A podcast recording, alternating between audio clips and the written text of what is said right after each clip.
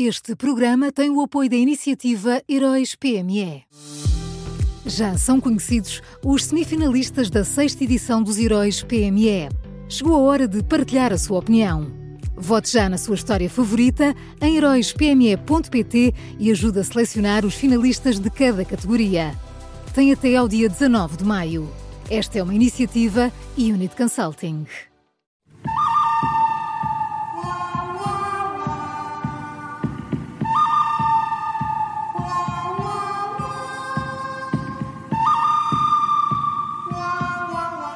Este som diz tudo começa agora a nova edição do Bom, o Mau e o Vilão da Rádio Observador com Miguel Pinheiro. Fala Miguel, bom dia. Bom dia Maria João. Bom dia Miguel, quem é o bom desta sexta-feira?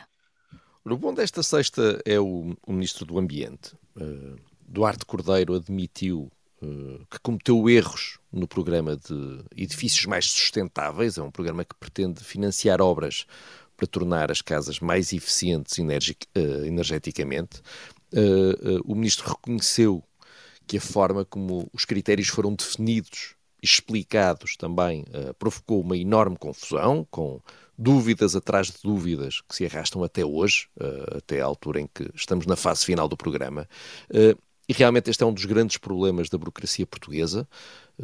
fechada dentro de quatro paredes, cria programas que na teoria são perfeitos, mas que na prática são difíceis de entender pelas pessoas a quem se dirigem e que, por isso, eh, não chegam a quem deviam chegar, porque, por e simplesmente, foram mal desenhados. Eh, este é um dos grandes problemas eh, que nós temos e reconhecê-lo de forma realista é o primeiro passo para desejavelmente melhorar as coisas. Por isso, espero que Duarte Cordeiro não se esteja a limitar a falar e que vá mesmo tirar lições de tudo isto para o futuro e que venhamos a ter políticas públicas mais bem pensadas. Vamos ver, vamos ver, vamos ser otimistas, Miguel. Vamos, Paulo. Uh, viva Portugal. Cascóis ao alto. Isso. Então, e quem é o mau? Olha, o, o mau é o Ministro da Saúde. Uh, com as horas de espera nas urgências uh, a aumentarem e com várias equipas uh, de, de, urgências de hospitais a apresentarem a sua demissão, Manuel Pizarro veio dizer-nos que, vou citar, a situação dos serviços de urgência no nosso país é uma situação absolutamente crónica e não tem nada de novo. Atenção. E depois ainda acrescentou: Não me recordo de ano nenhum do meu exercício profissional como médico ou do meu exercício em funções políticas em que não tenha havido dificuldades nas urgências do inverno. Disse isto.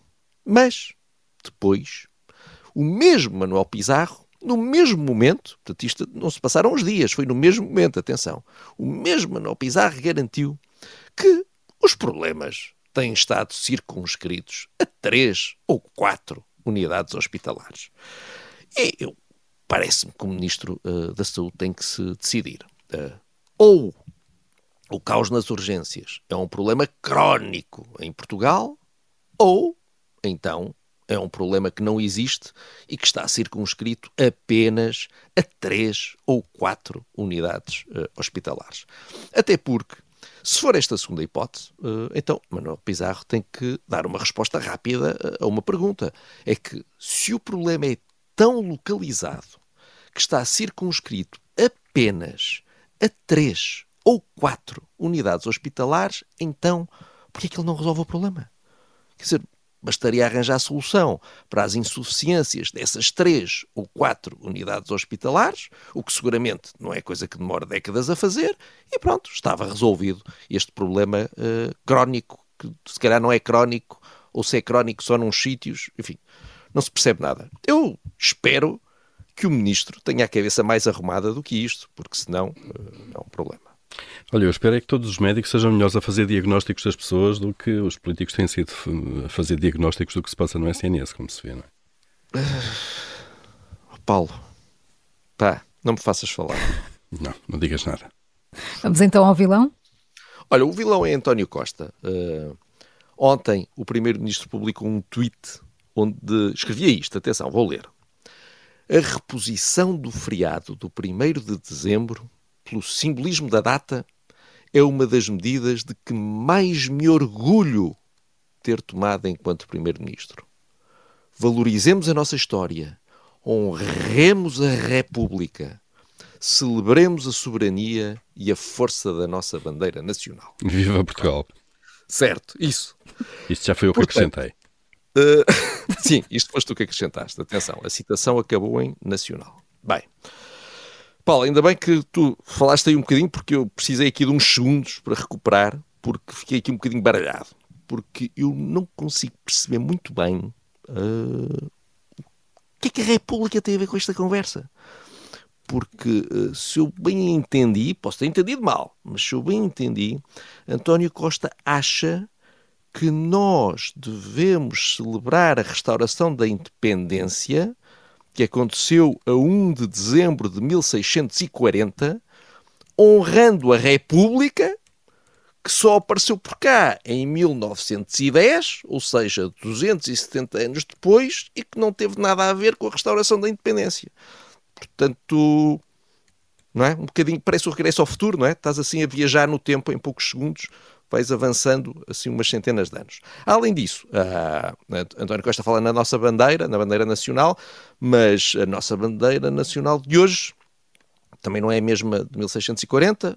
Aliás, a República uh, quis acabar com a anterior bandeira, uh, mas pronto, isto deve ser tudo uma metáfora. Portanto, vamos, vamos esperar que sim e vamos seguir em frente. Mas, portanto, seguindo em frente, nós vamos dar com isto. Ao fim de sete anos no governo, uh, o Primeiro-Ministro acha mesmo que uma das medidas de que mais se orgulha é a reposição de um feriado.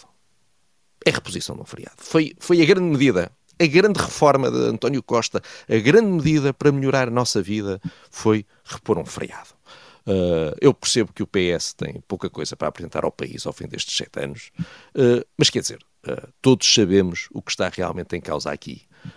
nós estamos com problemas no governo, com demissões no governo, com remodelações no governo, e enfim, sempre que as coisas apertam para o lado de António Costa, ele arranja maneira de nos dizer que uh, a culpa é de Passos.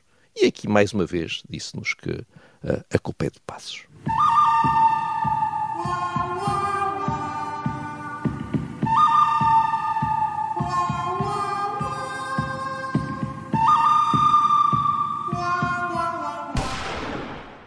Este programa tem o apoio da iniciativa Heróis PME.